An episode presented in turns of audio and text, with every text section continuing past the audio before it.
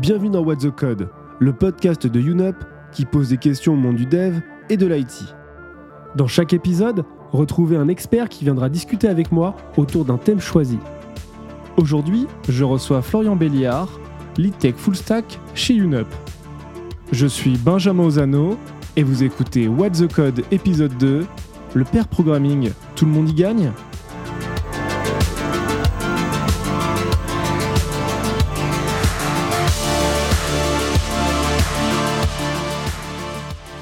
Bonjour Florian, comment vas-tu? Bonjour Benjamin, ça va très bien et toi? Très bien, merci. Et je vais commencer par te poser une question. C'est quoi le pair programming pour toi? Alors pour moi, le pair programming, c'est avant tout euh, deux développeurs qui vont travailler sur une même tâche de développement. Ça peut être sur un même poste ou ça peut être euh, également euh, maintenant avec le télétravail en remote. Maintenant les outils le permettent, donc c'est avant tout c'est ça.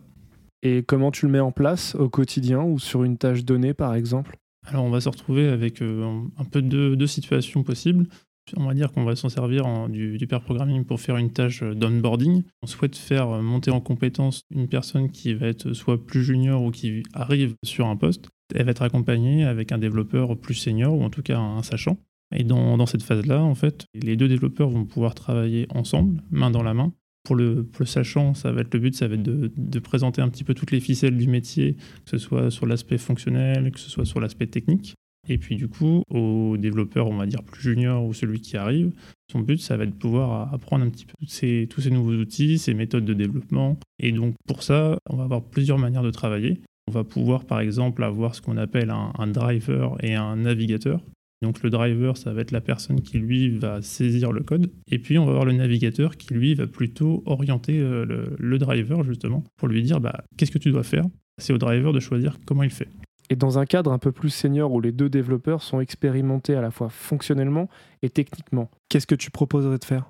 Voilà, le but, c'est avant tout de diffuser la connaissance technique et fonctionnelle. C'est-à-dire plutôt que d'avoir un seul développeur qui va travailler sur une tâche, on va en avoir deux et puis aussi, on va permettre de créer aussi un lien entre les, entre les développeurs. Aujourd'hui, on est de plus en plus avec des développeurs qui sont sur des sites différents, voire tous en télétravail, en 100% remote. Et malheureusement, on a, du mal à recréer un petit peu cette, euh, cette convivialité, cette proximité qu'on peut avoir quand on a un développeur qui est juste à côté de nous, dans lequel on vient euh, justement tout simplement poser une question, euh, lui demander un petit coup de main, un petit conseil perd un petit peu cet aspect-là. Et avec le pair programming, on va en renforcer le lien entre les développeurs. Et donc c'est quelque chose qui, qui vraiment soudre une équipe alors le but, c'est de ne pas faire du pair programming tout le temps avec la même personne, puisque sinon on va se souder à deux. Euh, c'est un, peu, un peu limité.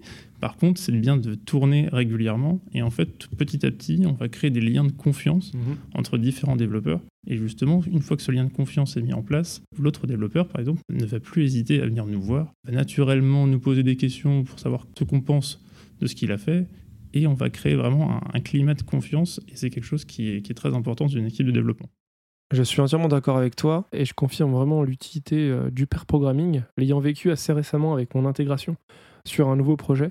Ça m'a permis de me rapprocher euh, des devs plus facilement et de comprendre aussi euh, les méthodologies d'autant plus vite.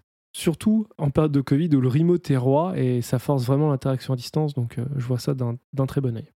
Concernant les outils pour le mettre en place, qu'est-ce que tu conseillerais pour commencer, Florian? Tout simplement un simple partage euh, d'un écran en, visio. Mm. Euh, ça peut être, si on a la chance d'être sur le même site, d'être derrière un même poste. On a aussi des outils pour le distanciel qui permet, comme VS Code qui a, des, qui a une extension qui permet de, travailler à distance, ou IntelliJ qui propose l'extension Code With Me, si je ne dis pas de bêtises, qui permet aussi de, de, partager son écran et aussi proposer aussi à l'autre personne d'accéder à, à son poste. Et je tenais à préciser que L'extension pour VS Code s'appelle LiveShare, qui est basée sur un techno-web, le WebRTC. Vous retrouverez bien sûr toutes ces extensions dans les notes de l'émission. Concernant ces séances de pair programming, j'imagine que si on est toute la journée à développer à deux sur un problème, ça peut être vite fatigant. Qu'est-ce que tu préconises, Florian?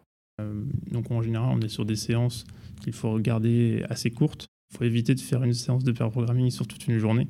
C'est quelque chose qui est assez épuisant, à la fois pour les, pour les deux personnes. Hein. Les visios sont déjà sont assez épuisantes. Si on a toujours une personne derrière nous, ça peut être quelque chose qui peut être un peu usant. Le but, c'est d'alterner en fait, la, personne qui va avoir le clavier en main Mhm. et la personne qui va plutôt diriger. Et donc ça, c'est quelque chose qui, qui est vraiment très important, de ne pas avoir une seule personne qui conserve le clavier et vraiment d'interchanger les deux rôles, sinon c'est vraiment quelque chose qui peut être un problème lors, de, lors du pair programming. Alors effectivement, je l'ai déjà vécu, quelqu'un qui est très très bon, très senior et qui sait exactement ce qu'il fait, a des fois tendance à ne pas lâcher le clavier justement et euh, explique en même temps et du coup toi tu es juste spectateur au final. C'est vrai qu'il y, a il y a différents types de, de pair programming et ça c'est une des versions les plus strictes que tu évoquais. Moi j'ai un peu de mal avec ça puisque même quand je suis on va dire euh, la personne qui a le clavier j'aime bien réagir par rapport à ce que me, me dit le dicte on va dire la, la personne plus sur une- quelque chose de l'interaction sur du Ouais. partage Exactement. plutôt que quelque chose d'assez bête et méchant où je dois appliquer euh, stricto sensu ce qu'on ce qu'on me dit. Donc c'est vraiment quelque chose de très intéressant le pair programming à ce niveau. Alors là, notre discussion était très orientée euh, de développeur à développeur pour développer. Mais est-ce que tu vois d'autres tâches qui pourraient être justement euh, associées au pair programming?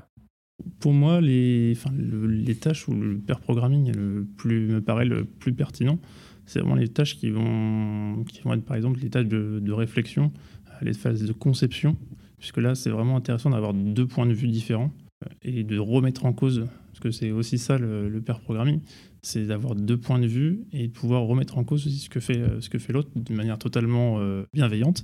Et ça permet en fait de construire et d'aboutir en général à une meilleure solution qu'on aurait pu concevoir tout seul. Sur les phases de conception, c'est quelque chose qui me paraît très pertinent. Sur les phases de, enfin, de début de développement aussi, puisque ça permet de cadrer et justement de s'assurer que par rapport à la phase de conception, on est bien deux à comprendre la même chose et deux à partir dans la même direction. Ce que je n'ai pas évoqué également, ça peut être aussi sur la documentation. La documentation peut débuter par exemple pendant une phase de conception, mais si ce n'est pas le cas, si c'est une documentation post-développement, c'est aussi pertinent d'avoir deux personnes puisque on s'assure que la documentation est cohérente et puis bah, ça fait une relecture aussi de la documentation.